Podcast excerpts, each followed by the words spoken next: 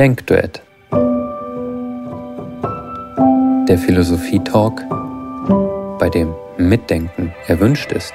Ein herzliches Willkommen zur neuen Ausgabe des Denkduetts. Heute soll es um das Thema Lebenskunst gehen, um die Frage, was es eigentlich mit der Lebenskunst auf sich hat, was es für die Lebenskunst braucht und wie wir die Lebenskunst praktizieren können. Und wir haben heute eine ungewöhnliche Konstellation, weil meine eigentliche Mitduetterin die Cornelia Brühl-Muslechner kurzfristig absagen musste und wir deswegen ähm, ja eine überraschende Ersatzspielerin für den heutigen Abend gefunden haben, nämlich äh, Christine Teufel, die ansonsten das Denkduett als die Organisatorin und Managerin verantwortet und die sich ja bereit erklärt hat, kurzfristig einzuspringen, so dass wir die Konstellation haben, Praxis trifft auf Theorie. Ähm, ich selber, Christoph Quarch, werde den eher theoretischen Teil übernehmen und werde das immer wieder abgleichen mit dem, was Christine aus der Praxis des alltäglichen Lebens zu sagen hat. Und deswegen bin ich auch sehr gespannt auf diese heutige Konstellation. Ich denke, es wird ein Denkduett der anderen Art, der besonderen Art, aber ich hoffe doch sehr, dass es für euch auch ein inspirierendes und begeisterndes Denkduett ist, das euch auf neue Gedanken bringt, auf andere Gedanken bringt und euch vielleicht Lust dazu macht, in der Lebenskunst selber die einen oder anderen Schritte zu tätigen. Ja, Lebenskunst. Kommen wir gleich zur Sache, Christine. Ähm, ein Begriff, der ja auch nicht so sehr alltäglich ist, obwohl er auch ähm, in den letzten Jahren doch ein bisschen an Fahrt aufgenommen hat und sich einer gewissen Popularität erfreut. Aber nichtsdestotrotz ist es, glaube ich, ganz sinnvoll, dass wir zunächst mal versuchen, diesen Begriff der Lebenskunst noch etwas genauer zu klären und zu durchleuchten. Und ich denke, da können wir doch mal damit anfangen, dass ich dich frage, was du denn so für Assoziationen hast, was du für Ideen hast, was kommt dir in den Sinn, wenn du dieses Stichwort Lebenskunst hörst? Ja, Christoph, was kommt mir in den Sinn bei Lebenskunst? Ähm, also ich habe höre natürlich wie jeder andere auch zwei Wörter da drin. Das eine ist Leben, das andere ist Kunst. Und ähm, wenn ich ehrlich bin, bringe ich so beides nicht so richtig erstmal zusammen, weil Leben ist lebendig, Kunst ist tatsächlich nicht lebendig. Und ähm, ja, wie, wie quasi überhaupt man auf die Idee kam, ähm, praktisch eine, eine philosophische ähm, Weise als Lebenskunst zu bezeichnen, das, das, da hirnte ich jetzt erst heute Abend zum ersten Mal drüber rum, muss ich ehrlich zugestehen. Ähm, ja, also was ist eigentlich Kunst? Und warum muss man quasi sein Leben irgendwie in einer Art Kunst betreiben? Also das wäre so, was mir dazu einfällt. Ähm, okay. Ähm, ich sag mal, was mir dazu einfällt, gerade auch zu dem, was du gerade gesagt hast. Ähm, du weißt, ich bin ja jemand, der auch mal so ein bisschen in der Philosophiegeschichte rumstöbert. Und bei dem Stichwort Lebenskunst fällt mir als erstes immer eine Gestalt aus dem 15. Jahrhundert ein nämlich Pico, nein, Giovanni Pico della Mirandola, der irgendwann in den 1480er Jahren einen Text veröffentlicht hat, der den schönen Titel trägt Oratio de Dignitate Homini, die Rede über die Würde des Menschen. Und in diesem Text entwickelt der Pico eine Idee, die man ja ähm, vielleicht sozusagen so als eine Art Urszene der philosophischen Lebenskunst betrachten kann. Ähm, er hat so ein fiktive Situation, die er da ganz am Anfang seines, seiner, seiner Rede über die menschliche Würde konstruiert. Nämlich er stellt sich vor, dass Gott gerade den ersten Menschen geschaffen hat, Adam. Und der Adam steht da so ein bisschen blöd in der Gegend rum und äh, weiß nicht so richtig, was er tun soll, ähm, weil alle anderen Tiere wissen genau, was sie machen sollen, nur er hat irgendwie noch keinen Plan. Und dann sagt Gott zu Adam, und das ist eben jetzt der Punkt, um den es hier geht, wir haben dich in die Mitte der Welt gestellt, damit du wie ein, wie ein in Ehre freischaffender Bildhauer dein eigenes Leben zu der Gestalt ausformst, die du bevorzugst.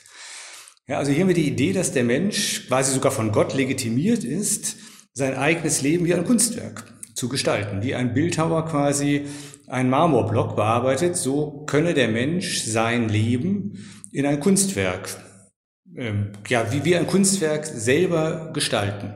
Und ähm, ich glaube, da kommt letzten Endes das Stichwort Lebenskunst her, denn es gibt zwar schon in der, in der römischen Antike den Begriff der Ars Vivendi, der Kunst des Lebens, aber das war da mehr so ein umgangssprachlicher Begriff und noch kein wirklich systematisch philosophischer Begriff, obwohl in der Antike sicherlich schon so etwas betrieben wurde, wie das, was wir heute Lebenskunst nennen. Aber so richtig äh, philosophisch hat dieser Begriff eigentlich dann erst gemacht im, in der Neuzeit oder auch in der, in der, in der Moderne.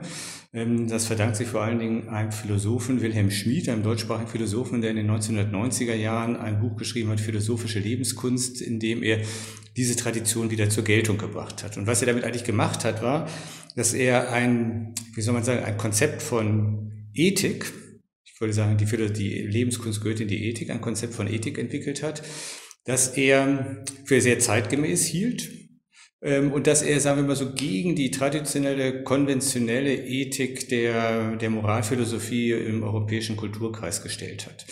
Ja, denn interessant ist ja, was ist das Gegenmodell zur Lebenskunst? Das ist eigentlich eher so die Moralphilosophie, wie man sie bei Kant findet, wo es dann darum geht, wie kann ich das moralische Sittengesetz in mir befolgen, aber eben nicht, wie kann ich ein, ein Bildhauer meines eigenen Lebens werden.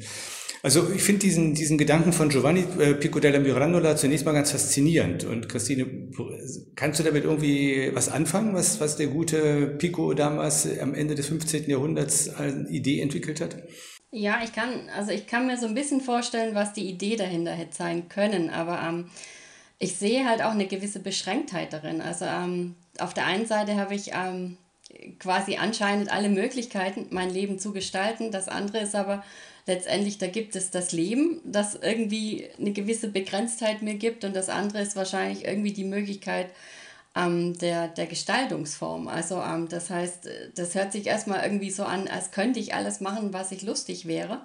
Aber irgendwie stimmt das nicht so richtig. Also, ähm, ich, also es muss zu der Zeit, wo ja wahrscheinlich sehr, sehr viel moralische Dogmen über der Menschheit herrschte, muss es sowas wie eine Befreiungsidee gewesen sein. Aber so richtig ist man da so richtig frei, wenn man auf einmal ähm, sagen kann, ich kann mein Leben gestalten, so wie ich lustig bin? Ähm, oder wo, wo sind da die Einschränkungen? Also ähm, ich glaube, das, das ist so, so, ein, so eine kleine Befreiung in eine, in eine Richtung, hu, der Mensch kann endlich was machen.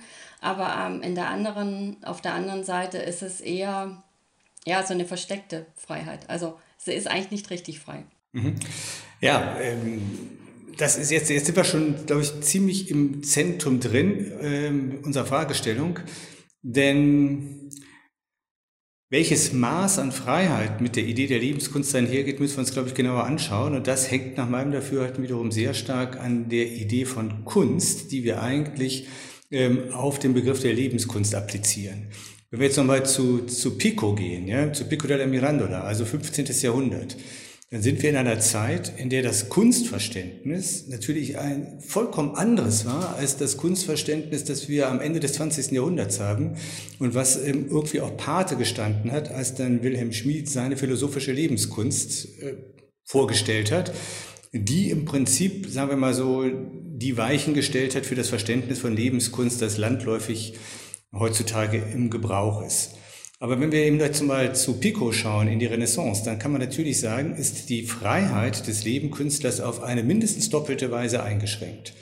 Nämlich zum einen, das hast du ja gerade schon gesagt, durch den Stoff, Nämlich in dem Fall wäre das ja dann quasi das Leben selbst. Ich meine, der Bildhauer, ja, auch der Michelangelo kann ja auch mit seinem Marmorblock auch nicht vollkommen tun und lassen, was er will, sondern er muss ja irgendwie der, der Beschaffenheit des Stoffes, mit dem er da umgeht, Genüge leisten. Also wenn er da halt irgendwie zu feste draufhaut, dann geht eben auch seine Skulptur kaputt. Ne? Und ähm, so ist eben auch das Leben, dass wir als in Ehre frei entscheiden können, der Bildhauer irgendwie gestalten können, natürlich etwas, was wiederum unserer Kunst auch in gewisser Hinsicht Grenzen setzt.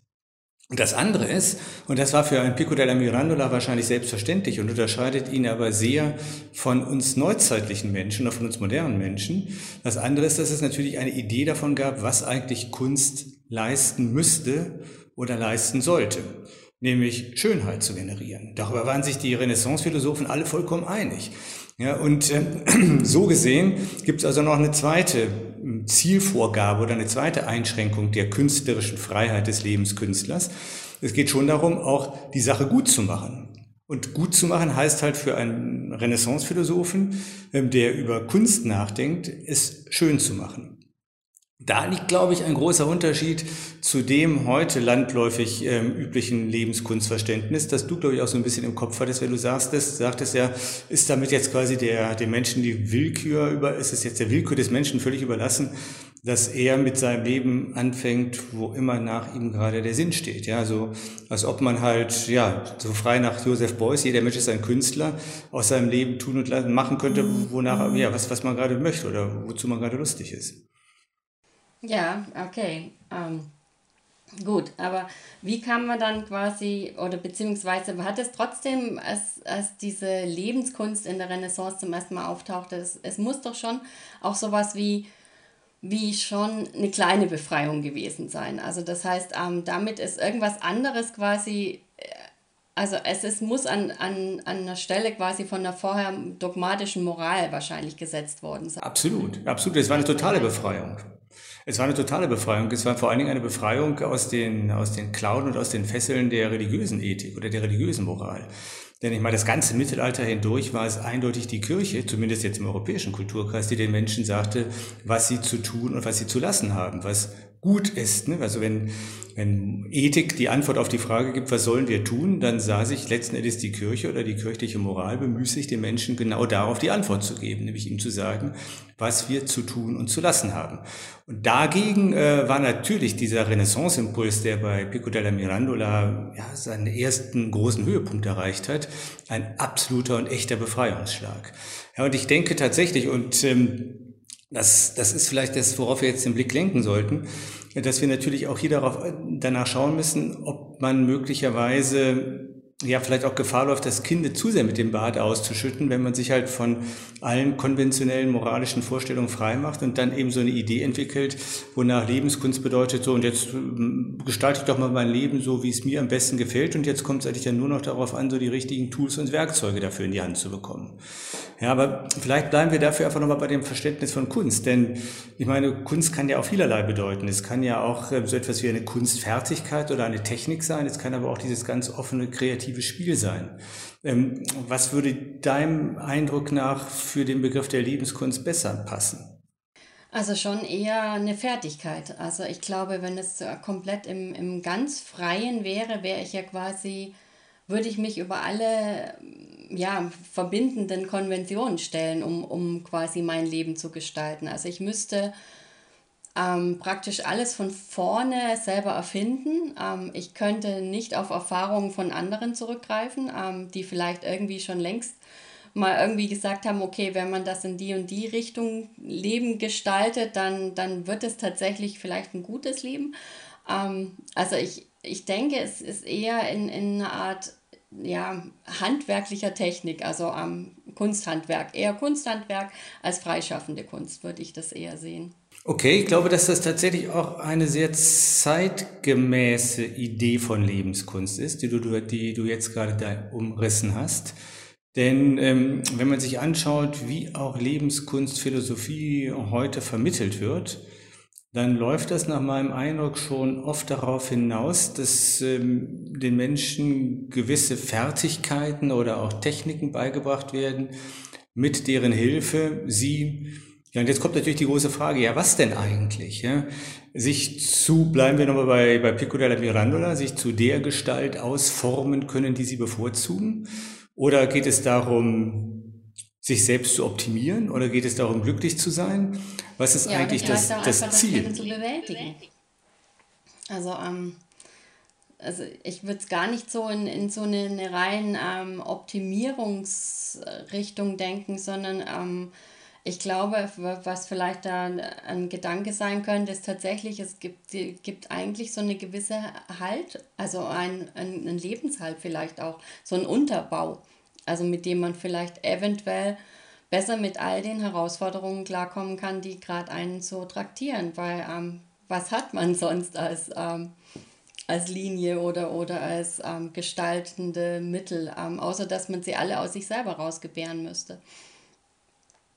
Also ich glaube tatsächlich aus der Perspektive der philosophischen Lebenskunst oder zumindest aus der Perspektive dessen, was man versucht hat, in die Tradition der philosophischen Lebenskunst einzuzeichnen, wäre das ein bisschen zu wenig.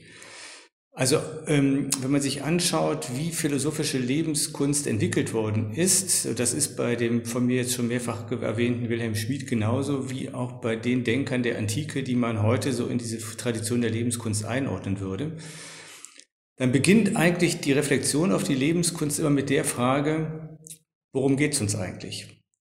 Was wollen wir eigentlich? Um dann nach Maßgabe dieses Ziels die entsprechenden Instrumente und Werkzeuge zu ermitteln, derer man bedarf, um dieses Ziel möglichst geradlinig oder wie wir heute vielleicht sagen würden, effizient zu erreichen. Und das Ziel, was dann in der Regel von den Vordenkern der Lebenskunst meistens unisono ins Visier genommen wird, ist eigentlich immer das Glück. Das heißt, die philosophische Lebenskunst tritt in der Regel mit dem Anspruch auf, Menschen darin zu unterstützen, nicht mehr und nicht weniger als glücklich zu werden. Und das ist aber doch etwas mehr, was das, was du jetzt gerade gesagt hast, wenn du sagst, das geht eigentlich darum, ja, das Leben zu bewältigen oder irgendwie mit dem Leben klarzukommen. Naja, also ich finde, dass ich sogar weiter ähm, praktisch ähm, eigentlich einen, einen, weiteren Anspruch habe, weil ähm, ich hätte in, in meiner Begrifflichkeit auch sowas wie Schmerzerfahrung und alles gesehen. Also dass ich, dass ich quasi mit, mit einem Konzept der Lebenskunst auch ähm, wirklich, ja, also mit, mit ähm, dem größten Glück wie auch dem tiefsten Schmerz irgendwie durchs Leben komme und ähm, nicht nur das Glück anstrebe. Ja, also ich würde es ein bisschen tiefer fassen. Ähm. Ja, tiefer oder auch weiter, wie du gerade gesagt hast. Ähm, ist natürlich jetzt ein interessanter Punkt, den du machst, weil er uns noch einmal auf die Frage führt, was hat es eigentlich mit dem Stoff der Lebenskunst genauer auf sich? Ja, ähm, wir sind ja zunächst mal ähm, auch ein bisschen sozusagen durch die Fährte von Pico della Mirandola äh, der Frage nachgegangen, inwiefern ist ähm, Lebenskunst oder was hat Lebenskunst eigentlich mit der Kunst zu tun? Aber klar, es ist natürlich auch naheliegend, sich eigentlich mal die Frage, die Frage vorzulegen, was ist das denn eigentlich, woran diese Kunst sich da erprobt? Oder was ist denn eigentlich der Stoff, an dem sich der Bildhauer seines eigenen Lebens betätigt? Was hat es mit dem Leben auf sich? Und ähm, vermutlich kann man sagen, dass die unterschiedlichen Konzepte von Lebenskunst, die sich jetzt auch philosophiegeschichtlich rekonstruieren oder heute beobachten lassen, letztlich ihre Unterschiede zum einen durch das Verständnis von Kunst haben, ob das nun eher eben eine, eine moderne Kunst ist, in der so ziemlich alles erlaubt ist, oder eine Kunst, die ganz streng kanonischen Regeln folgt, wie dass sie eben schön zu sein hat. Aber zum anderen eben auch äh, nach Maßgabe der Frage, wie verstehen und wie deuten wir eigentlich das Leben?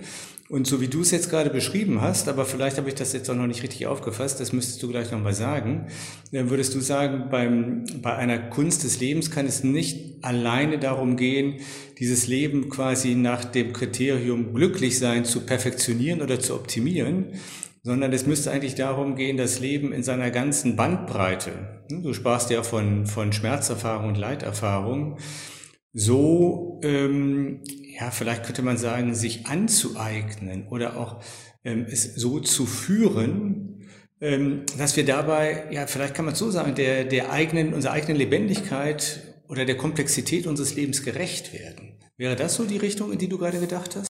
Ja, das geht komplett in die Richtung, in die ich gedacht habe. Also wirklich tatsächlich das, ähm, das Leben ähm, praktisch auch wirklich so lebenswert zu führen, also dass es, ähm, dass es nicht immer dann nur danach strebt, aus einem gewissen Zustand wieder sofort so schnell wie möglich rauszukommen, weil der ja nicht der Zustand ist, den ich mir als Ziel gesetzt habe, also innerhalb meiner Lebenskunst, sondern dass, dass ich tatsächlich diesen, diesen Lebensauftrag oder dieses Leben durchlebe eigentlich geht es mir ähm, künstlerisch durchlebe. Also dass ich, dass ich es bewusst durchlebe, also so mit, mit quasi künstlerischer Ausgestaltung. Das heißt, ähm, ich kann mich im größten Glück quasi irgendwie, weiß der Kuckuck, wohin schmeißen oder ich kann ein stilles, also ein, für mich ein stilles Glück genießen. Das, das wäre für mich zwei, zwei Arten der Gestaltung, was, was, was sind die Ausprägungen von Glück.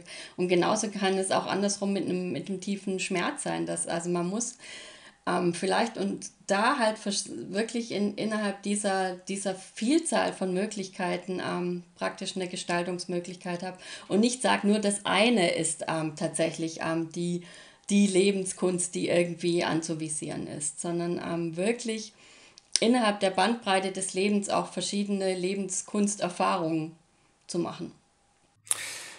Okay, ich glaube, an dem Punkt ist es hilfreich, vielleicht nochmal etwas, ähm, etwas schärfer die Begriffe zu konturieren.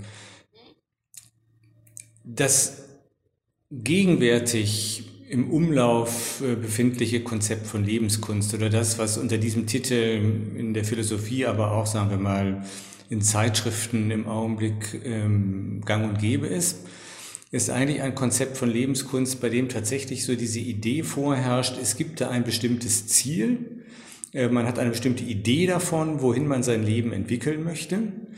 Und ähm, nun geht es eben darum, den entsprechenden Weg dahin zu finden, beziehungsweise die entsprechenden Instrumente und Methoden dafür ähm, sich anzueignen. Also der Wilhelm Schmid zum Beispiel sagt einmal äh, und nennt das tatsächlich seinen existenziellen Imperativ, gestalte dein Leben so, dass es bejahenswert ist. Das ist irgendwie eine ganz klare Zielvorgabe. Du hast irgendwie eine Idee davon, so möchte ich sein. Und jetzt liegt es an dir, mit Hilfe von Lebenskunst-Tools und Methoden, dein Leben so zu gestalten, dass du es eben bejahen kannst. Das ist, glaube ich, etwas anderes Modell als das, was dir gerade vorschwebte. Denn das Modell, was dir gerade vorschwebt, erinnert mich doch stärker an das, was wir aus der antiken Philosophie kennen wo, ähm, und, und in dem Zusammenhang fiel mir dann noch ein weiteres Stichwort ein, das in einer gewissen Nähe zur Lebenskunst steht, aber dann auch wieder von ihr unterschieden werden müsste oder ähm, zumindest äh, auf eine gute Weise zu ihr positioniert werden müsste, nämlich das Stichwort der Bildung. Ja, schon die Metapher von Pico della Mirandola liegt es ja nahe, ja, der Bildhauer, das ist ja ein Bildner. Und natürlich haben sich die Menschen ähm, auch schon in der griechischen Antike darüber Gedanken gemacht, wie man das eigene Leben so bilden kann, dass es zu einem wahrhaft menschlichen Leben gerät. Gar nicht so sehr nach Maßgabe von bestimmten moralischen oder religiösen Imperativen, die hatte die griechische Philosophie so nicht, sondern nach Maßgabe ja, dessen, was das Leben eigentlich selber dem Menschen an Aufgaben stellt, Tag ein, Tag aus wo es dann gar nicht so sehr darum geht, ein ganz bestimmtes Ziel oder eine Idee davon, wie wir gerne sein wollen, zu verwirklichen, so dass wir uns dann bejahen können, sondern dass es vielmehr darum geht, die Mannigfaltigkeit und Komplexität, die das Leben mit sich bringt, so auszutarieren, dass wir irgendwie das innere Gleichgewicht und die innere Balance halten. Das ist zumindest ein Motiv, das wir bei ganz vielen der griechischen Philosophen finden, die jetzt so aus der Retrospektive auch in die Vorgeschichte der Lebenskunst eingeordnet zu werden pflegen. Epikur zum Beispiel, der von der Seelenruhe sprach, als dem eigentlichen Ziel einer, ja sagen wir es jetzt mal, einer Art Lebenskunst. Oder eben auch Platon, der sagte, die Harmonie der Seele ist dasjenige, worum es letzten Endes in der Paideia, in der Bildung gehen müsste. Ähm, das ist etwas, was mir tatsächlich sehr einleuchtet, weil es uns vielleicht auch ein Stückchen vor der Gefahr schützt, Lebenskunst am Ende dann doch als so eine Art Selbstoptimierungstechnik zu missverstehen, bei der es nur darauf ankommt, die nötigen Instrumente und Tools zu beherrschen, die wir brauchen, um eben unsere eigene Idee davon, wie wir unbedingt sein wollen, umzusetzen, völlig ungeachtet der Frage, ob die Idee, die wir davon haben, wie wir gerne sein wollen, tatsächlich uns ja, das Leben auf eine dem Leben angemessene Weise bewältigen lässt. Hm. Und ich käme damit aus diesem Zwang raus, dass es, also, dass ich es so gestalten muss, dass es bejaht werden kann. Also ähm, es, ich meine, es kann ja einfach sein, dass es, egal wie ich es gestalte, niemals so sein wird, dass ich es bejahen kann, weil irgendwas mich schicksalhaft trifft, was man schlichtweg nicht irgendwie also beeinflussen kann durch Gestaltung, sondern das einfach da ist. Und dann heißt es, dann ist es doch eine Frage von, von ähm, dass es trotzdem angenommen wird und nicht irgendwie zwanghaft äh, immer in dieses, es muss alles irgendwie groß angenommen werden, ja, sondern tatsächlich, ähm, es muss einfach sein. Es muss einfach so sein und so gelebt sein, wie das Leben halt ist. Ja, auch hier steht sich natürlich wieder die Frage, ähm, nach, nach Maßgabe von welchen Kriterien soll denn eigentlich diese Bejahung erfolgen? Ja. Ja? Ähm, bei Wilhelm Schmid und vielen, die sich quasi in seiner Spur bewegen. Das sind übrigens im Übrigen dann auch oft Menschen, die stärker auch noch von der Psychologie herkommen, äh, hat diese Bejahung dann eben tatsächlich sehr viel mit der Idee davon zu tun, wie ich gerne mein Leben sehen würde. Mhm. Ähm, aber man kann es natürlich auch anders sehen. Man kann es ja auch so sehen, wie es ähm, schon die griechischen Philosophen gesehen haben. Aber wenn ich jetzt auch jemanden aus der neueren Zeit dazu nehmen sollte, würde ich sagen, wie es auch ein Viktor Frankl gesehen hat. Wenn er sagt, es geht darum, trotzdem Ja zum Leben sagen zu können. Ja, aber dann ist es eben nicht das Bejahen nach, also in dem Sinne dessen, ich kann deswegen dazu Ja sagen, weil es genau dem entspricht, was ich gewollt was habe, was ich mir gewünscht wollte, habe. Ja sondern weil ich Sinn darin erkennen kann. Mhm. Und vielleicht ist das ja nochmal eine heiße Spur, die wir verfolgen können, wenn es um die Frage geht, wie denn eigentlich eine, eine wirklich tragfähige, belastbare und gelingende Lebenskunst aussehen kann. Vielleicht ist es ja gar nicht so sehr eine Technik, bei der es letzten Endes darum geht, ein bestimmtes avisiertes Ziel zu verwirklichen durch eine Methode, also ein Methodos, ein Weg, der dahin führt, sondern vielleicht ist der Lebenskunst sehr viel mehr ja, zu verstehen, das wäre jetzt so ein bisschen meine Idee, die ich hätte, nach Maßgabe eines Gespräches oder einer Konversation, wie ich auch gerne sage, bei der es darauf ankommt, das Leben wirklich so zu nehmen, wie es ist, mit allen Pros und Cons und eben auch den schmerzvollen und leidvollen Erfahrungen, von denen du gesprochen hast. Mhm. Ähm, das heißt, ähm, auch dem Leben nicht auszuweichen, sondern ist in seiner Ambivalenz, in seiner Mehrdeutigkeit, manchmal auch in seiner in seiner Verletzbarkeit ernst zu nehmen, aber doch immer wieder die richtigen Antworten darauf zu suchen. Ähm, und ähm, auf diese Weise, ja, schon so etwas wie, vielleicht nicht eine vorbehaltlose Bejahung, aber doch so etwas wie ein Einverständnis zu gewinnen. Ja, Deal. Also ich, ich finde so da dieses wirklich mit dem Leben zu dealen, also mit Frage, Antwort, Frage, Antwort und, und wirklich so dieses immer wieder äh, doch offen sein für das, was anders ist, als man sich's gedacht hat ja, damit könnte ich besser leben, als irgendwie so, ähm, ich muss mir etwas gestalten, was ich wahrscheinlich nicht erreiche und da muss ich es noch bejahen. Ich glaube, das wäre mir echt zu viel Druck als Lebenskunst. Es wäre, fällt mir jetzt gerade ein, vor dem Zusammenhang auch eine spannende Frage, ob die Lebenskunst eigentlich jemals an ein Ende kommen könnte. Ah, okay. Ähm, gute Frage. Also der Bildhauer ist ja irgendwann fertig. Ne? Michelangelo ja, genau, sagt, genau. okay, hier, hier, hier steht der David und ähm, so, jetzt, jetzt könnt ihr ihn irgendwie auf den Marktplatz stellen und hier ist die Rechnung. Aber das, das geht ja mit, mit der Lebenskunst, wie wir sie jetzt gerade überlegt haben, so nicht. Eigentlich kommt die nie an ein Ende. Eben, dann ist es eigentlich ein schwieriger Begriff, das was Kunst nennen. Ne? So, ähm, dann müsste es irgendwie anders benannt werden, weil ähm, die Kunst ist ja gerade quasi etwas, was tatsächlich, wenn es, wenn es äh, in sich harmonisch ist oder wie jetzt der David, ähm, dann ist es so, da, da kann man nichts mehr dran ändern. Das ist einfach perfekt so, wie es ist. Also schöner geht's nicht. Das geht, also alles, was man dran ändert, wird eigentlich die Sache zerstören. Ähm, weiß ich, dann muss es vielleicht Lebens... Ja, das, das war übrigens genau. Lebensweise die, heißen oder Lebensweise. Ja, aber vielleicht bleiben wir doch bei der Kunst, weil natürlich, ähm, man glaubt es kaum, Michelangelo, auch nachdem er den David fertig hatte, immer noch weiter gebildhauert hat. Ne? Ähm, das ja, heißt, aber vielleicht nicht am gibt, David. Bitte? Aber nicht am David. Nicht mehr am David, nein, aber vielleicht gibt es ja tatsächlich auch in der, in der Wirklichkeit des menschlichen Lebens diese Situation, dass man sagen kann, hier ist etwas tatsächlich abgeschlossen und das ist dann der Moment des Glücks. Ähm, und dann geht aber das Leben wieder weiter. Und ähm, es ist immer noch das gleiche Leben, das macht den Unterschied dann eben zum Marmorblock, ja, ähm, an dem wir weiterhin unsere, unsere Konversationskunst und Lebenskunst erproben können. Ähm, aber ein, ein wirkliches Ende der Lebenskunst gibt es wahrscheinlich erst in dem Augenblick, in dem noch das Leben endet, weil es ja immer wieder das Leben uns vor neue Herausforderungen stellt, auf die wir wieder neue Antworten finden müssen. Dann wäre es ein Lebensfries, an dem wir gestalten, arbeiten. Ein Fries, dann wäre quasi unser Leben eine Art Fries. Also so, wenn, wenn du quasi eine, einen Lebensabschnitt nach dem nächsten ähm, als Kunst Lebenskunst gestaltest, dann könnte es irgendwann am Schluss deines Lebens vielleicht auf dem Sterbebett dein, dein persönlicher Lebensfries werden. Ja, oder auch ein, eine Musik oder ein Film, ja, der so gewisse Highlights hat, aber dann auch wieder Phasen, die ziemlich schlecht und langweilig sind. So wie der Film, den ich gerade die letzten Tage gesehen habe, Die schöne Querulantin, der teilweise wirklich zum Einschlafen ist. Aber das ich Thema lassen wir jetzt hier beiseite. okay, Ja, ich schaue ein bisschen auf die Uhr. Ich glaube, wir kommen auch so langsam zum Ende von unserem Gespräch. Ähm, ich versuche noch mal ein bisschen zu resümieren, was wir, was wir miteinander bedacht haben. Und ähm, vielleicht kannst du dann ja auch vor dem Hintergrund noch mal so deinen abschließenden Eindruck ähm, mit uns teilen.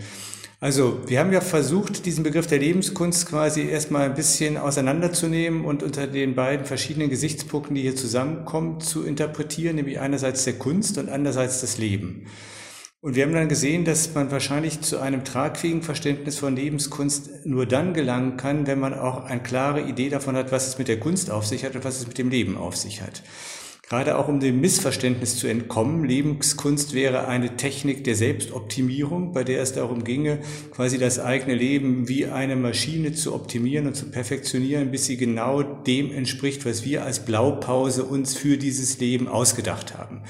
Das kann es eigentlich nicht sein, ähm, weil das letzten Endes ähm, ja, uns gerade nicht die Freiheit geben würde, ähm, von der wir eigentlich annehmen, dass sie die Lebenskunst uns bereitstellen sollte, nämlich die Freiheit des Künstlers, der auf einen ständig sich verändernden Stoff, nämlich das Leben, immer neue Antworten, immer neue Gestaltungsoptionen, immer neue Bildungs, äh, wie soll man sagen, immer neue Bildungsstrategien verfolgen muss, um letzten Endes bei alledem doch, und da können wir uns nochmal auf Pico della Mirandola beziehen, diesem Leben etwas zu verleihen, was wir vielleicht wirklich als Schönheit beschreiben können. Etwas, in dem die ganze Komplexität, die Vielfalt, die Mannigfaltigkeit, die lichten Seiten und die dunklen Seiten des Lebens, vielleicht sogar auch einschließlich der Dimension des Sterbens, so in ein Ganzes integrieren, dass es irgendwie rund und stimmig wird. Aber eine Aufgabe, die letzten Endes nie zu einem Ende kommt, weil das Leben eben immer weitergeht und wir eben niemals uns zu uns selber sowie zu dem von uns gemeißelten Bildwerk verhalten können. Aber Lebenskunst könnte ein wirklich interessantes Konzept sein, was den Menschen auch oder was uns Menschen wirklich auch befreien kann von den engen Dogmen einer, einer religiösen oder moralphilosophischen Ethik Insofern, als es uns die Freiheit gibt, im regen Austausch, in der Konversation, in der Interaktion mit dem Leben, ähm, doch das Potenzial, das in uns allen steckt, auch in seiner Komplexität zu genügen und auf diese Weise vielleicht tatsächlich wahrhaft lebendig zu sein. Vielleicht ist ja Lebenskunst noch ein letzter Gedanke von mir, den möchte ich dir gerne noch zuwerfen, weil ich glaube, das Thema dir auch nahe liegt. Vielleicht ist ja Lebenskunst wirklich auch etwas, was vielleicht mit der Kunst der Gar oder mit, mit der Gartenkunst zu vergleichen ist, ja, wo es darum geht, eben, wo es auch darum geht, etwas Lebendiges, nämlich Pflanzen, Büsche, Bäume, Blumen und so weiter, so zu kultivieren, dass etwas Schönes, in sich Stimmiges dabei entsteht, ähm, das durch die Zeit hindurch sich immer wieder verändert, aber doch letzten Endes immer wieder uns auch beglücken und erfreuen kann. Was soll ich jetzt dazu noch sagen, ehrlich gesagt? Ich meine, das war ein runder Abschluss. Ich kann es jetzt eigentlich nur zerreden. Ähm, äh, ich stimme dir komplett zu. so, und würde jetzt die Runde eröffnen. Peace. Es ist ein bisschen gemein, Christoph, weil ähm, das war jetzt so ein komplettes ähm, abschließendes Wort, dass ich es ähm, gar nicht anders ähm, sagen kann. Naja, mich hätte einfach jetzt noch mal interessiert, ähm, weil du am Anfang ja doch so ein paar ja, wie soll ich sagen, auch Vorbehalte gegenüber das Konzept Lebenskunst ähm, artikuliert hast, ob, ob, ob du, sagen wir, mit dem, was wir da jetzt zusammen versucht haben, ein bisschen herauszuarbeiten, ähm, ja doch ein positiveres Verhältnis zu dem Begriff gewinnen konntest. Ja, das habe ich doch gerade gesagt. Also so wie du es jetzt quasi abgeschlossen hast, ähm, kommt das Konzept der Lebenskunst auf jeden Fall positiver daher, ähm, weil es ähm, nicht in, in so eine technische Variante gesetzt wird oder gesehen wird äh, und sondern tatsächlich in eine lebendige Variante rübergezogen wurde. Von daher, die Metapher mit dem Garten passt natürlich perfekt, wenn man ähm, das vergleicht, seine eigene Lebenskunstgestaltung oder sein eigenes Leben quasi in, in Richtung, ähm, wie, wie funktioniert ein, oder wie wächst und äh, stirbt ein Garten oder Früchte oder Blumen, ähm, dann kann man sagen, okay, runde Sache gut gemacht. Dann könnten wir vielleicht als Schlusswort Voltaire zitieren, der gesagt hatte, il faut cultiver notre jardin. Es gilt, unseren Garten zu bestellen. Exakt. Dann machen wir hier einen Schlusspunkt für heute. allen, die dem Podcast beigewohnt haben, schönen Dank fürs Zuhören. Und wir machen jetzt hier mit unserer Gesprächsrunde weiter.